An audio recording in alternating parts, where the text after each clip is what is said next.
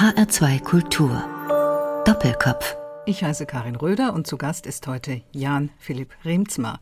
Er ist Literaturwissenschaftler, Multimillionär, Stifter, Mäzen, Gründer des Instituts für Sozialwissenschaften in Hamburg, Vorstand und Leiter der Arno Schmidt Stiftung, Wielandforscher und Gewaltanalytiker. Herzlich willkommen bei Doppelkopf. Vielen Dank. Herr Professor Remzmar. Es gäbe so viele Themen also, die wir hier erörtern könnten. Doch ein Thema drängt sich nach vorne und das ist die Gewalt in der Gesellschaft. Es scheint, als nehme sie zu, als gäbe es eine neue Dimension der Gewalt. Wie sehen Sie das? Das glaube ich nicht. Es ist ja meistens eine Frage, was im Gespräch ist, mehr als das, was sich wirklich ereignet. Wenn man sich die Statistiken anguckt, nimmt die Gewalt in dieser Gesellschaft ab allgemein gesprochen, nicht jede Form, nicht an jedem Ort, aber allgemein gesprochen, wird diese Gesellschaft friedlicher. Nehmen wir jetzt mal die rechtsextremistischen Gewalt. Im Oktober des Jahres 2019 gab es eine antisemitisch motivierte Gewalttat in Halle mit zwei Toten. Es waren Passanten. Eigentlich wollte der Täter Menschen in der Synagoge treffen ein scheinbar unbescholtener Mann, der rumballert und das Ganze auch noch filmt. Das ist jemand, den man mit dem Alltagsausdruck ein Verrückter bezeichnet. Und ich denke zu Recht. Es gibt diese Leute. Die sind nicht Teil nach all dem, was man wissen kann zurzeit, Teil irgendeiner Szene, als deren gewissermaßen gewalttätige Speerspitze er agiert. Das ist er nicht, sondern das ist jemand, der sich in bestimmte Wahn- und Bedrohungsfantasien hineinbegibt. Und ich glaube, er hat sich bei diesen selbst gedrehten Filmchen und bei den Aufnahmen immer als Loser bezeichnet, der also gerne in einem finalen Akt sein Leben nochmal rumdrehen möchte. Und er braucht einen Grund dafür, dass er ein Loser ja, ist. er braucht einen Grund und solche Leute finden sich wieder in kollektiven Fantasien. Es gibt immer kollektive Angebote für individuelle Verrücktheiten. Die mhm. können religiöser Art sein, können politischer Art sein. Da fühlen sich die Leute aufgehoben und sie haben das Gefühl, in ihren völlig vereinzelten, irren Taten hätten sie eine Zuschauerschaft, die ihnen eben zusieht dabei und applaudiert. Hm. Das ist natürlich nicht der Fall, äh, aber das macht für den Einzelnen ja nichts. Ja. Er ist gewissermaßen das Gegenstück zur Andy Warholschen Idee, 15 Minuten berühmt zu sein. So könnte man es sehen. Es gibt ja ein ähnliches Beispiel damals in München im Einkaufszentrum, als auch ein junger Mann neun Menschen getötet hat oder der Attentäter von Barmbek, der auf fünf Menschen wahllos eingestochen hat oder einer, der an Silvester irgendwann mal in Bottrop in eine Gruppe von Menschen hineingefahren ist, die scheinbar nicht Deutsche waren und dann als größten politisch motivierten Anschlag der auf dem Berliner Breitscheidplatz, ein islamistisches Motiv, als Anschlag auf den Westen. Also wir haben so viele unterschiedliche Formen von Gewalt. Glauben Sie, es gibt dafür eine gemeinsame Ursache? Die gemeinsame Ursache ist, dass es solche Leute gibt. Die gibt es und die wird es immer geben. Mit solchen Leuten muss man rechnen. Und da kann man nichts dran tun. Also man muss auch mit der Unvorhersehbarkeit. Man muss mit der Unvorhersehbarkeit leben. Genauso wie mit der Unvorhersehbarkeit von Autounfällen und anderen mhm. äh, Sachen. Das klingt jetzt so, als wollte ich das ein bisschen verharmlosen. Das will ich natürlich nicht. Ich will nur, dass man sich nicht in eine künstliche Aufgeregtheit begibt, ja. wo man meint, man hätte irgendwelche Hebel und Schrauben, an denen man herumdrehen kann und die Gesellschaft vor solchen Ereignissen schützen. Das kann man nicht. Auch nicht mit mehr Polizei. Auch nicht mit mehr Polizei. Wo soll die gewesen sein? Im Falle von Halle ist die Frage, warum war die Synagoge nicht bewacht?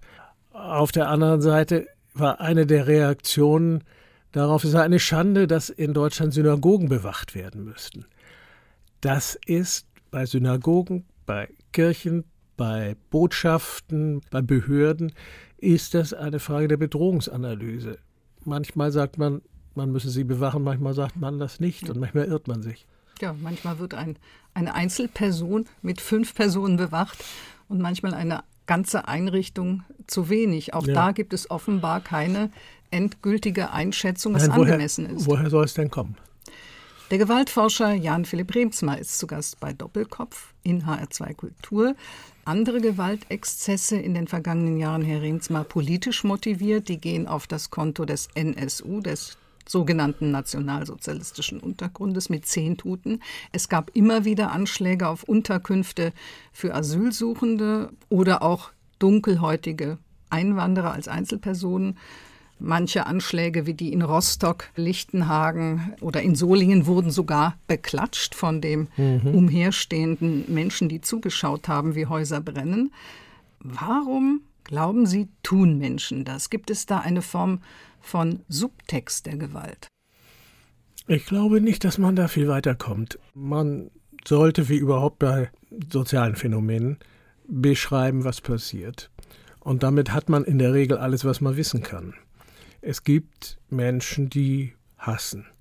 Manchmal kann man das in irgendeiner Weise aus deren Lebensgeschichte plausibilisieren. Dann gibt es Gruppen, die sich zusammentun und die eine Gruppenidentität in einer aggressiven Abgrenzung nach außen finden. Da fühlen sie sich dann wohl. Da steigern sie sich hinein.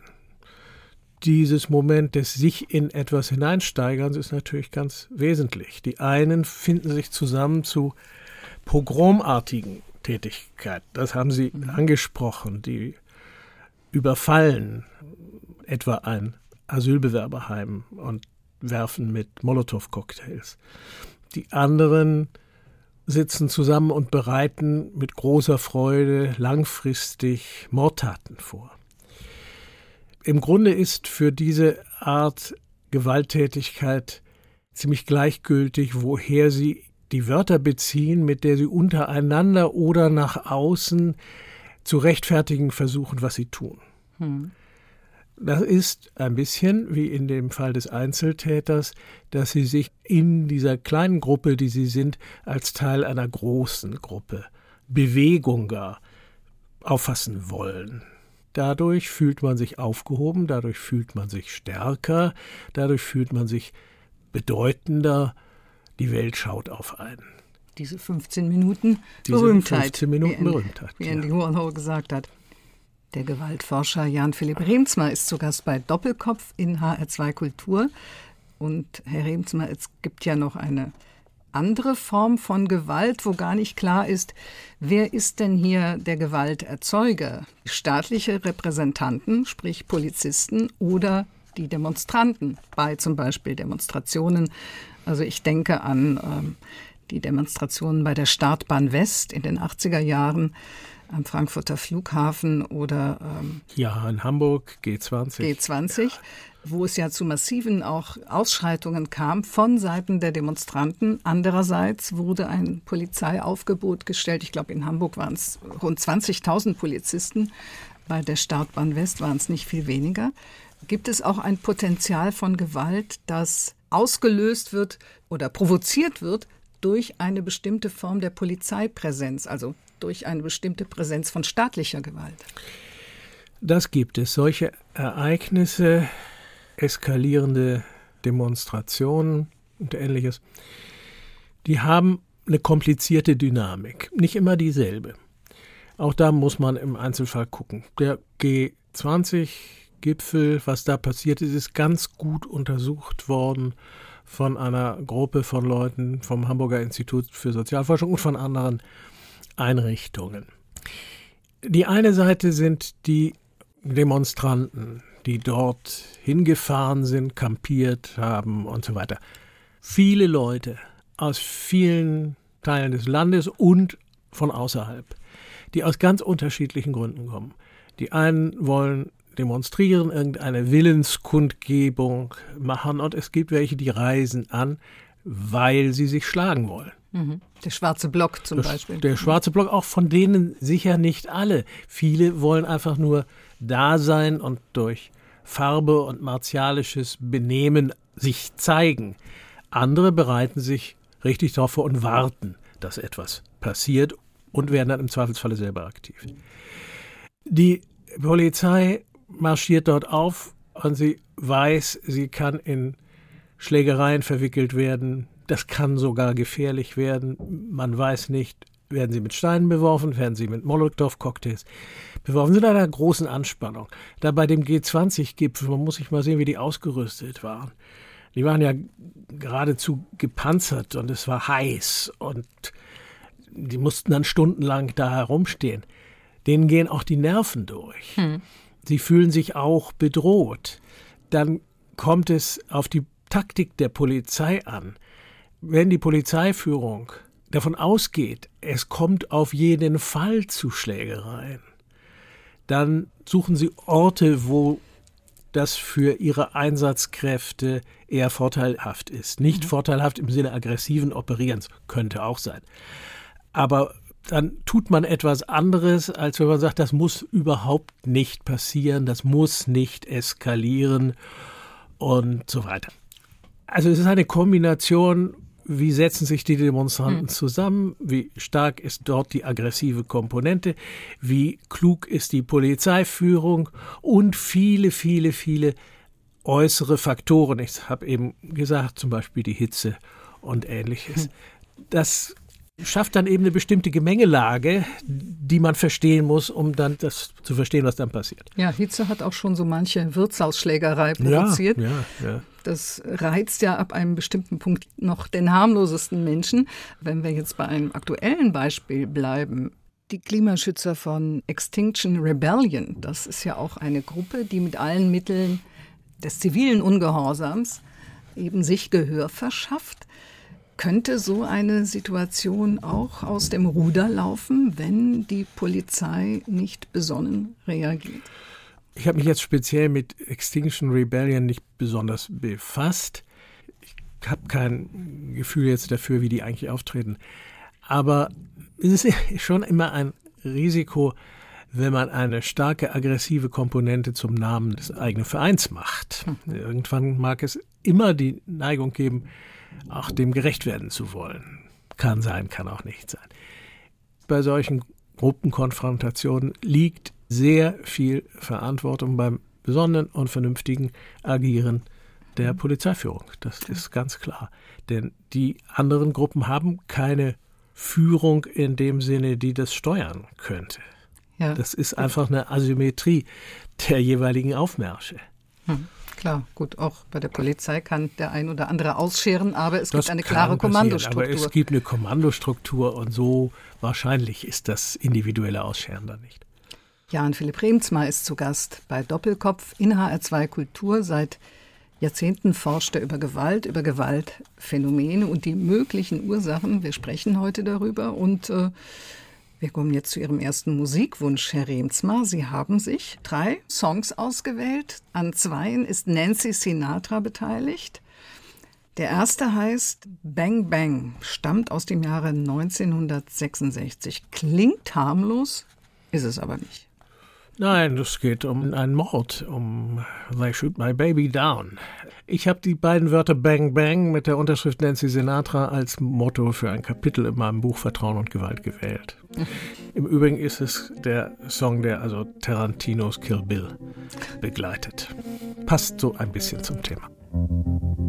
I was five and he was six. We rode on horses made of sticks. He wore black and I wore white. He would always win the fight. Bang, bang. He shot me down. Bang, bang. I hit the ground. Bang, bang. That awful sound. Bang, bang. My baby shot me down.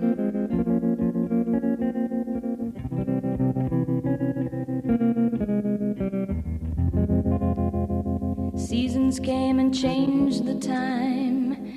When I grew up, I called him mine. He would always laugh and say, Remember when we used to play bang, bang. Bang sang Nancy Sinatra, ein Wunsch von Jan Philipp Remsmar, herausragender Mäzen, Literaturwissenschaftler, Autor und Gewaltforscher. Herr Remsmar, wir haben ja in den vergangenen Jahren oder vielleicht auch im vergangenen Jahrzehnt eine neue Form von Gewalt, wie mir scheint, eine Form von sprachlicher Gewalt von Seiten ja, bestimmter geistiger Brandstifter. Für mich gehört die AfD dazu und ihre demagogische Rhetorik. Wenn Gauland zum Beispiel sagt über politische Gegner, wir werden sie jagen, ich finde, das hat schon ein erhebliches Gewaltpotenzial. Ich glaube, dass das nicht so funktioniert, dass jemand in seine Sätze ein paar Vokabeln einfügt, die an irgendwelche Gewalttätigkeiten, in diesem Falle dann Jagen, erinnern, sondern das Beunruhigende bei dieser Sache ist, dass in diesem Fall betrifft es das Parlament, dass Regeln des Benehmens und der Zurückhaltung aufgegeben werden.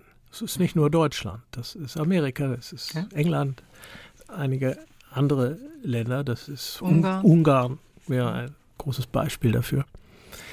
Dass also Menschen, die zur politischen Elite gehören, sich benehmen wie der Pöbel. Das war lange Zeit tabu. Und man merkt dieser Rhetorik an, dass die Leute sich so gefallen.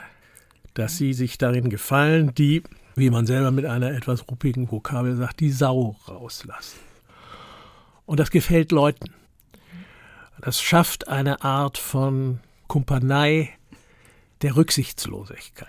Meinen Sie, es umarmt die Sau in einem selbst? Das kann man so sagen. Es hat ja immer einen gewissen Reiz, sich von den Anspannungen der Zivilisation etwas zu befreien. Äh, das haben Sie schön ausgedrückt. und das kennt jeder. Und jeder, der einigermaßen vernünftig ist und sich zu benehmen weiß, weiß, man muss sich eben zusammennehmen. Und wenn man in solche Versuchungen gerät, ihnen nicht nachgeben. Aber es kann attraktiv sein, dem nachzugeben.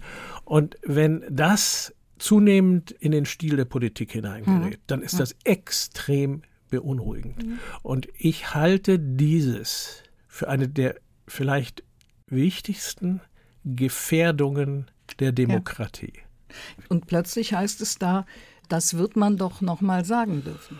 Ja, das ist eine bestimmte Rhetorik, die man vorschaltet und sich selber als einen äh, mutigen, gar nicht mal Tabubrecher, sondern einen, der sich so ein Recht äh, sucht, das ihm angeblich genommen wird, sich zu äußern. Es ist eine Rhetorik, die den öffentlichen Raum nicht dominieren darf. Mhm. Aber es ist sehr schwierig, sich dagegen zu wehren. Also wenn man beschimpft wird, was soll man denn dagegen sagen, wenn man nicht zurückschimpft? Wenn man ja. sich aber genau das verbietet, dann ist es schwierig, damit umzugehen. Aber es ist natürlich nicht unmöglich. Und mit Leuten, die ein bestimmtes Vokabular verwenden, rede ich dann nicht mehr. Also wenn ich, sagen wir mal, an einem Podium wäre und dann würde ein Mitdiskutant sich in einer bestimmten Weise äußern, ich will das jetzt gar nicht herbeifantasieren, was das im Einzelnen wäre, dann würde ich etwas dazu sagen und wenn das weitergeht, dann gehe ich. Mhm. Es gibt bestimmte Dinge, mit denen man sich auch nicht auseinandersetzen sollte, sondern die man mit Verachtung beantworten muss. Das ist genau der Punkt. Es gibt ja viele Leute, die sagen, ja, man muss sich doch mit denen auseinandersetzen, man muss argumentieren, diskutieren. Nur wie soll man mit Menschen argumentieren oder in Anwesenheit von Menschen argumentieren, die absolut unzugänglich sind für Argumente und damit quasi sie noch dazu anleiten, dass sie das absetzen dürfen, was sie denken. Es ist immer eine Frage, in welcher Situation man ist. Mhm. Nicht, nicht immer ist Weggehen die richtige Reaktion. Man hat ein Publikum vor sich, das dann sagt, der haut ab, der gibt sich geschlagen und das will man ja dann auch nicht. Aber das hängt von der Situation ab. Man redet ja doch bei öffentlichen Diskussionen in der Regel nicht, um den anderen zu überzeugen, sondern um das Publikum zu überzeugen, dass mhm. man die besseren Argumente hat. Das das kommt ja nicht vor bei öffentlichen Debatten, wenn da zwei sind, sei es die Talkshow, sei es eine, dass der eine plötzlich sagt, sie haben aber recht. Das wäre ganz interessant und wäre ganz schön, aber es passiert ja nicht. So ist es nicht gedacht, das erwartet ja. auch kein Mensch. Wenn wir zum Beispiel über die Diskussion mit einem Antisemiten reden, der argumentiert ja nicht, sondern der gibt seiner Befindlichkeit Ausdruck, der gibt seinen Affekten Ausdruck. Und die erreiche ich nicht durch Argumente. Starke Affekte sind Argumenten nicht zugänglich, weil sie gar nicht dazu da sind. Und das kann man dann einem Publikum vielleicht vorführen. Ein paar von den Leuten, die dann merken, was für Leute sie vor sich haben. Das wäre die richtige Gesprächsstrategie. Aber das ist gar nicht so leicht. Das kann nicht jeder. Das kann nicht jeder. Klar, und Sie sagten ja eben, was soll man letztlich dagegen tun? Jetzt gibt es einen anderen Vorfall, was die damalige AfD-Vorsitzende Frauke Petri geäußert hat. Sie dachte laut darüber nach, Flüchtlinge beim Grenzübertritt nach Europa in der Form abzuhalten, dass man unter Umständen auch auf sie schießen darf. Hat das nicht auch schon eine strafrechtliche Komponente? Da müsste man untersuchen. Ich meine ja. Ich meine auch. Ja. Und nichts passiert. Da muss man sich ja dann selber fragen, warum wir das uns haben bieten lassen. Wo kein Kläger, da kein Richter. Ja. Klar. Also Staatsanwälte gibt es ja auch noch, die sich solcher Dinge annehmen können. Hm. Von Trumps Auswüchsen haben wir schon gesprochen seine frauenfeindlichen Sprüche und vieles mehr, dann das autoritäre Gebaren von Orban und Erdogan. Also nicht nur in Deutschland beobachten wir diese Tendenzen. Was glauben Sie, Herr Remzmer, warum so ein Rechtsruck, so ein Rechtspopulismus um den halben Erdball geht? Ja, sehen Sie, bei dem Stichwort Trump, leider viel zu häufig Stichwort, aber wir reden nun mal über solche Sachen. Sie haben seine frauenfeindlichen Sprüche angesprochen. Das ist ja etwas, wo traditionellerweise sich jemand unmöglich macht. Und der Satz, so sind Männer nun mal, so reden sie noch mal miteinander, das ist ja nicht wahr. Tun sie nicht. Einige tun das. Einige tun das. Und sie tun es, ja, wie sagte Trump selber, in der Umkleidekabine oder so, dann mag das ja sein. Aber sie tun es nicht in der Öffentlichkeit. So. Und nun gibt es Leute, die das in irgendeiner Weise erfrischend finden. Endlich mal wird diese Verklemmtheit abgeschüttelt. Und dann gibt es genügend Leute, übrigens auch genügend Frauen, die das attraktiv finden. So ähnlich wie es auch Frauen gibt, die Frauenmörder gerne heiraten. Ja, oder die Nazis attraktiv finden. Oder die Nazis attraktiv mhm. finden. Es gibt diese Attraktivität, das können wir bedauern, tun wir, aber es gibt sie. Und die Trump-Wählerschaft ging durch alle Gruppen ja. und alle Klassen und so durch alle Hautfarben. Und alle Hautfarben. Ja. Und alle Hautfarben. Das heißt, dieses Benehmen ist attraktiv. Das muss man erstmal feststellen. Und dann hat es auch wenig Sinn zu fragen, warum eigentlich. Es reicht zu konstatieren, dass es so ist. Was kann man dagegen tun? Man kann nur das tun, was man selber tun kann. Ich mache nicht mit.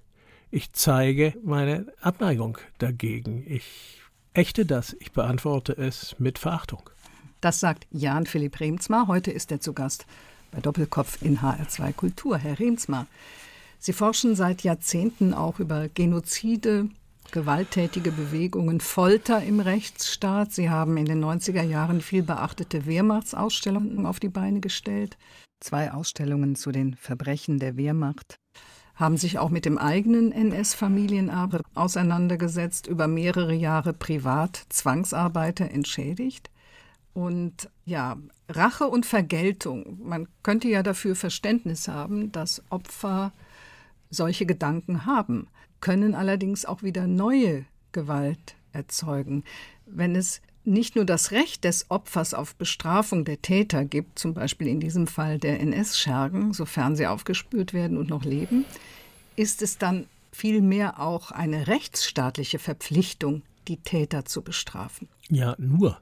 Es gibt das Recht des Opfers auf die Bestrafung des Täters nicht. Das ist in unserem Rechtssystem nicht äh, ein Recht des Opfers. Das Opfer hat, aber das ist eine andere Frage, selbstverständlich alles Recht, alle Legitimation, Vergeltungswünsche zu haben. Das ist menschlich. Das ist menschlich. Und wer die nicht haben kann, der leidet an einer durch die Tat selber induzierten Pathologie. Das ist dann eine therapeutische Frage gewissermaßen, diese Vergeltungswünsche zur Sprache zu bringen im Individuum. Mhm. Es darf sie nur nicht ausagieren. Ja. Das sieht unsere Rechtsordnung glücklicherweise nichts vor. Das ist eine wesentliche Bedingung des Rechtsfriedens, sonst hätten wir Rachefeldzüge, Blutrache und ähnliche Dinge. Naja, eine Form von Selbstjustiz. Ich denke an den Fall Anna. Es war auch in den 80er Jahren, wo die Mutter von Anna, das Kind wurde von einem Sexualstraftäter ermordet, die Mutter von Anna den Täter irgendwann im Gerichtssaal, Im Gerichtssaal ja, ja.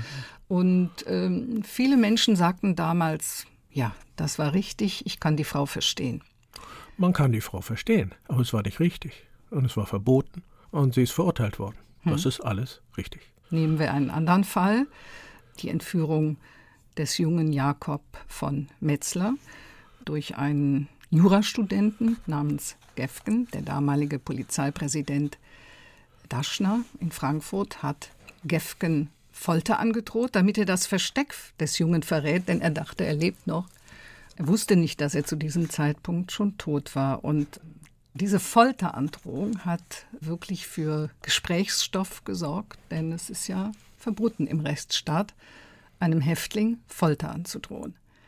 Sie mhm. sagten eben, Annas Mutter können Sie verstehen. Können Sie auch verstehen, dass Menschen sagen, ja, ich hätte das auch so gemacht, um das Leben des Jungen zu retten? Natürlich. Natürlich. Das ist eine komplexe Angelegenheit, auch rechtlich komplex.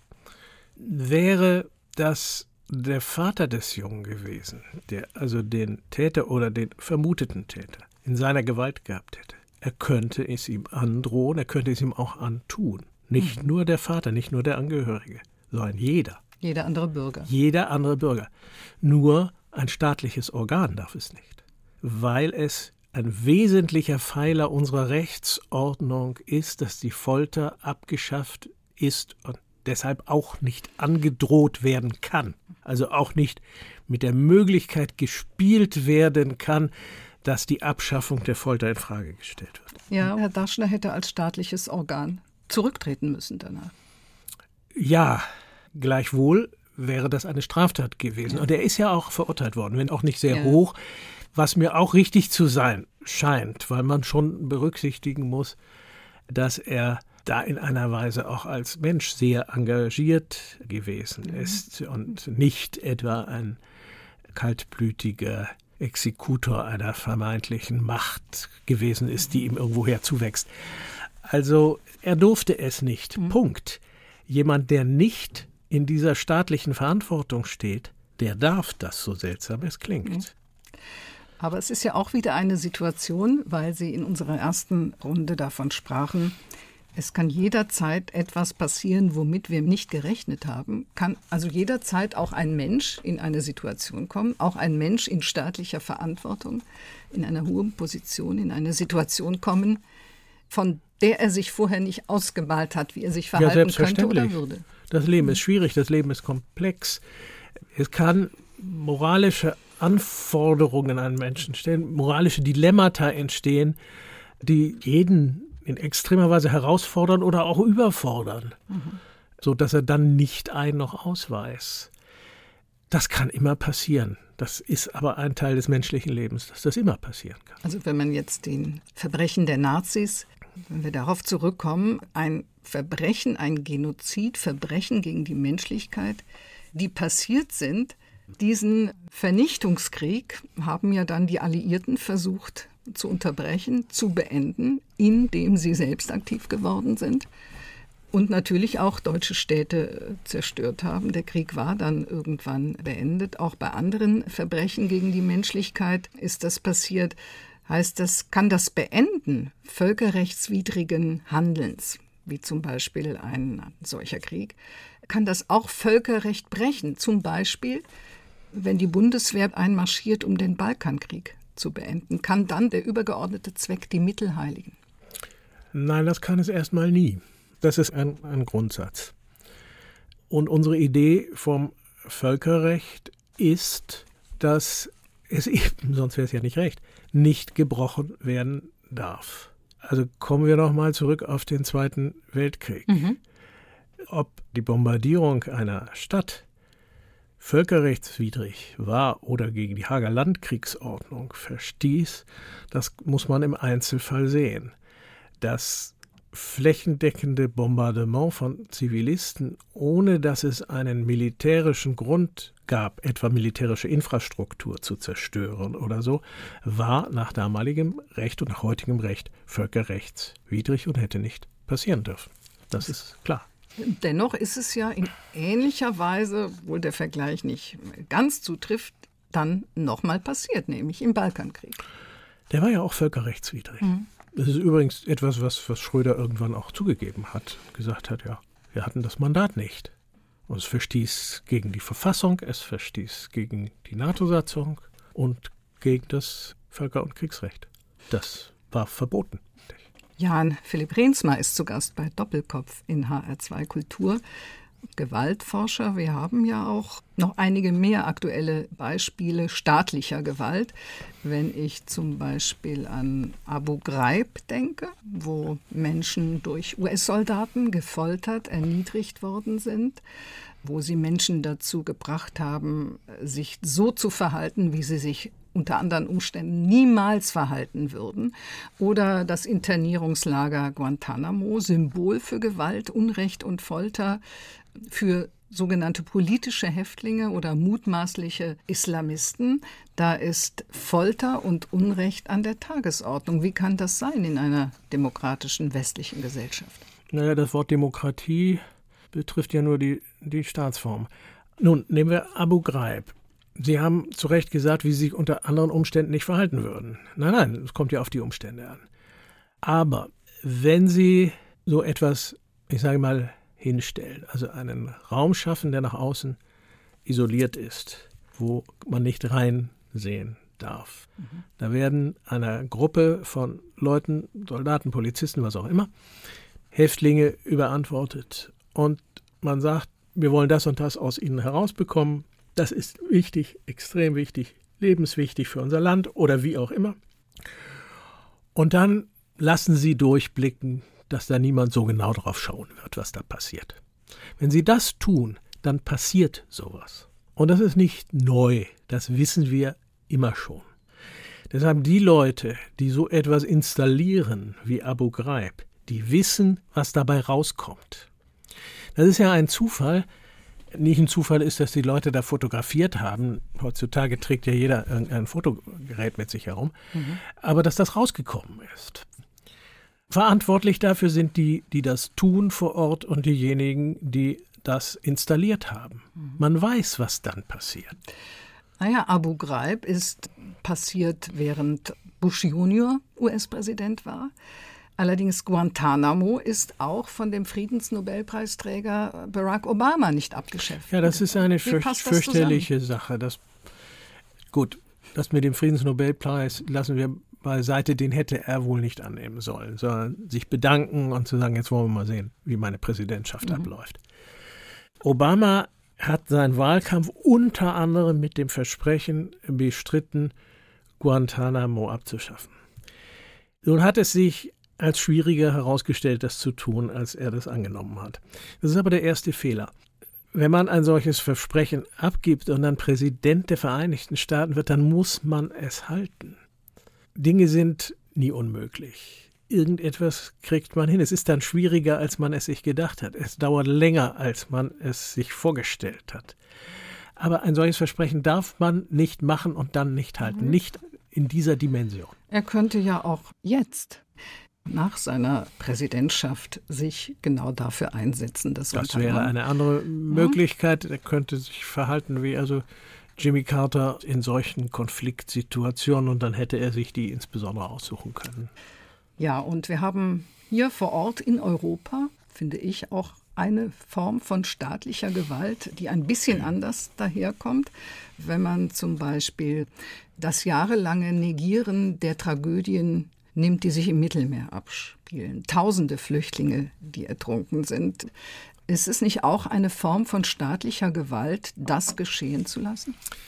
Man muss unterscheiden zwischen ausübender Gewalt und geschehen lassen. Das ist keine Gewalttat, sondern man rettet nicht. Aber Ertrinkende sind zu retten.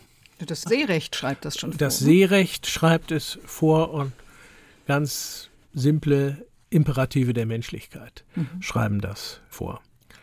Und es ist ein Beispiel kollektiver Hartherzigkeit. Das müsste eigentlich über die verschiedenen politischen Richtungen hinaus ein Appell sein. Nun darf man nicht unter den Teppich kehren, dass es das, was man so genannt hat, den Pull-Effekt, dass es den natürlich auch gibt. Das heißt, dass nicht dann auf, immer mehr Flüchtlinge nicht kommen? Nicht auf Seiten derjenigen, das würde denen wohl bitter Unrecht tun, die sich auf diese entsetzlichen Schiffchen begeben. Mhm. Aber auf Seiten derjenigen, die das am sicheren Ufer arrangieren. Die Schleuser. Die Schleuser. Natürlich ist das nicht ohne Effekt, wenn man sagt, tatsächlich wird hier jeder aufgefischt. Es ist ein anderes Risiko geben die Leute dann ein. Das ändert aber an dieser moralischen Verpflichtung gar nichts. Dann muss man sich nur überlegen, wie man mit diesen Effekten umgeht. Zumindest könnte man Fort. ja sagen, ähm, ein Schiff nicht anlanden zu lassen mit Flüchtlingen ist eine Form von unterlassener Hilfeleistung. Ja, selbstverständlich. Oder fahrlässiger Tötung könnte das man. Kann das eine wie das andere sein. Ja, selbstverständlich. Jan Philipp Remzma ist zu Gast bei Doppelkopf in HR2 Kultur, Literaturwissenschaftler, Autor, Mäzen und Gewaltforscher. Und wir reden hier bei Doppelkopf über die verschiedenen Formen von Gewalt, auch von staatlicher Gewalt. Nach der Musik unterhalten wir uns weiter, Herr Remsmar. Sie haben jetzt einen Wunsch von John Lennon. Just like starting over. Das ist das Lied, mit dem Platte Double Fantasy beginnt. Die Platte, die er aufgenommen hat, nachdem er also mehrere Jahre lang geschwiegen hatte, wie man so sagt. Ich habe das damals gehört, da war ich nicht in Deutschland, ich war in Neuseeland. Das war im Radio und da dachte ich, ach, John Lennon ist wieder da. Ich habe den immer sehr gemocht. Und als die Reise beendet war und ich wieder in Hamburg ankam, da war er erschossen. Ein gewaltsamer Tod. Ja.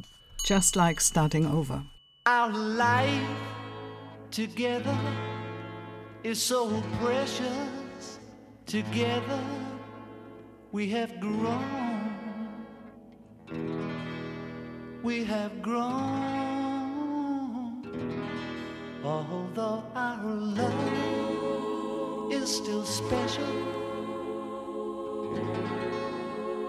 Let's take a chance and fly away somewhere alone. It's been too long since we took the time.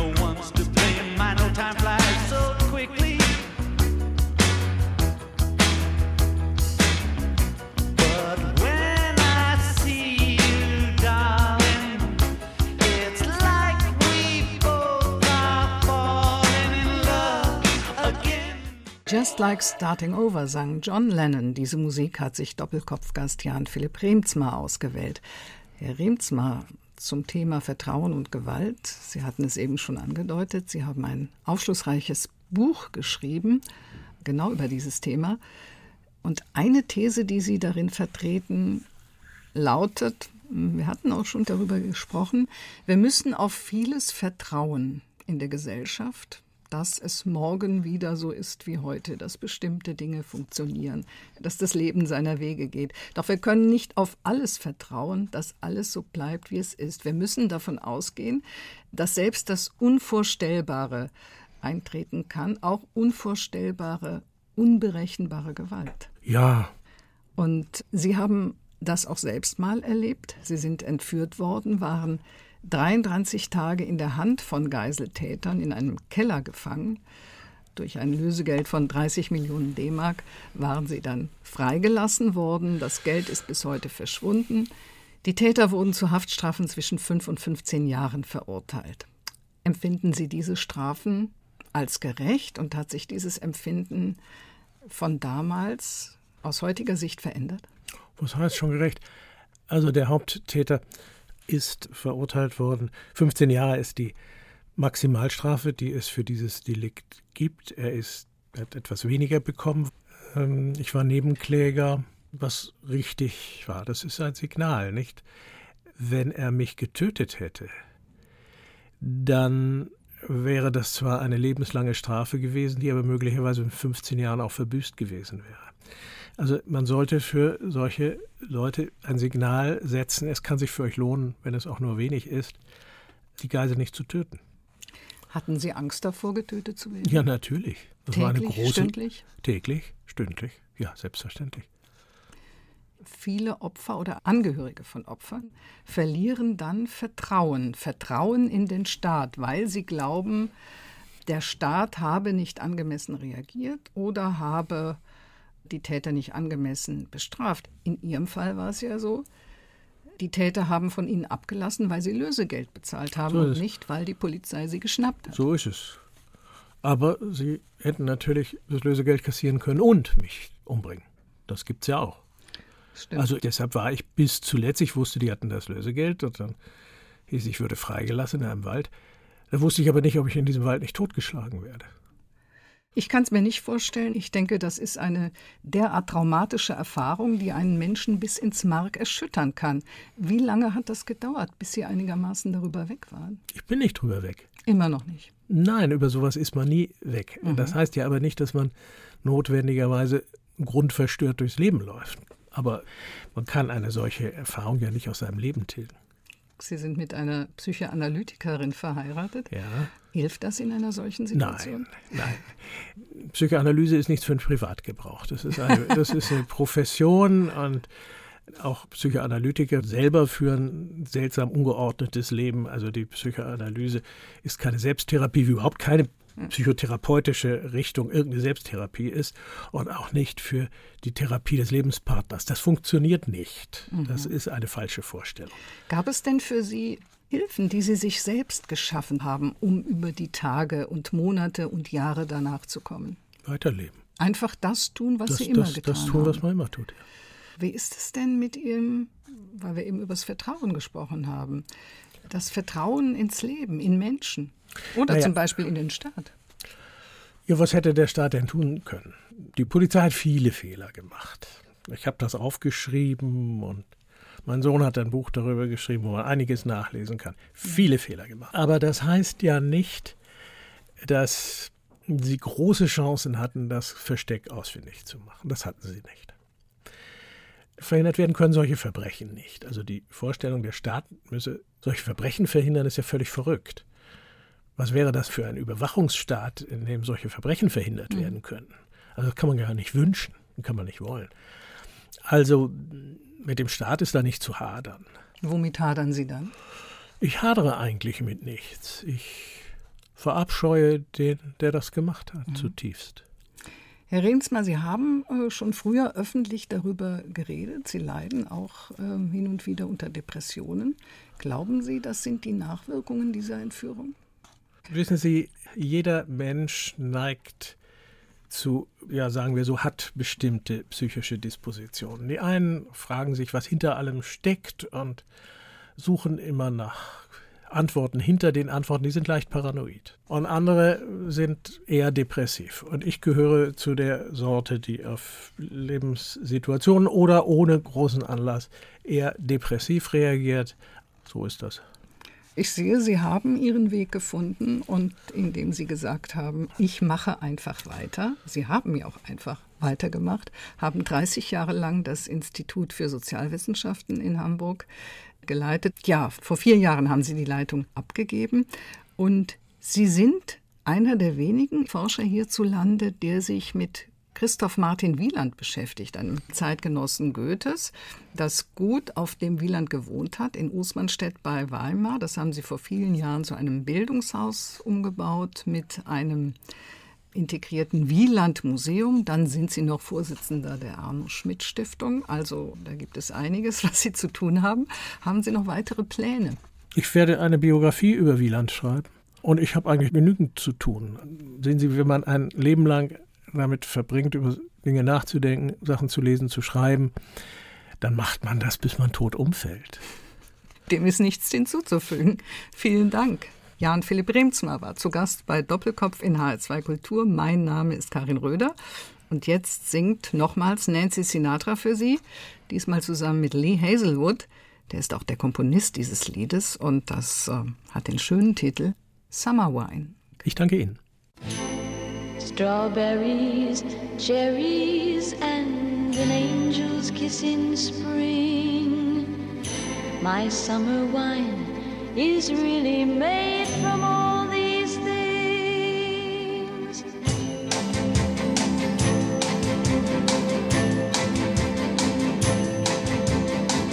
I walked in town on silver spurs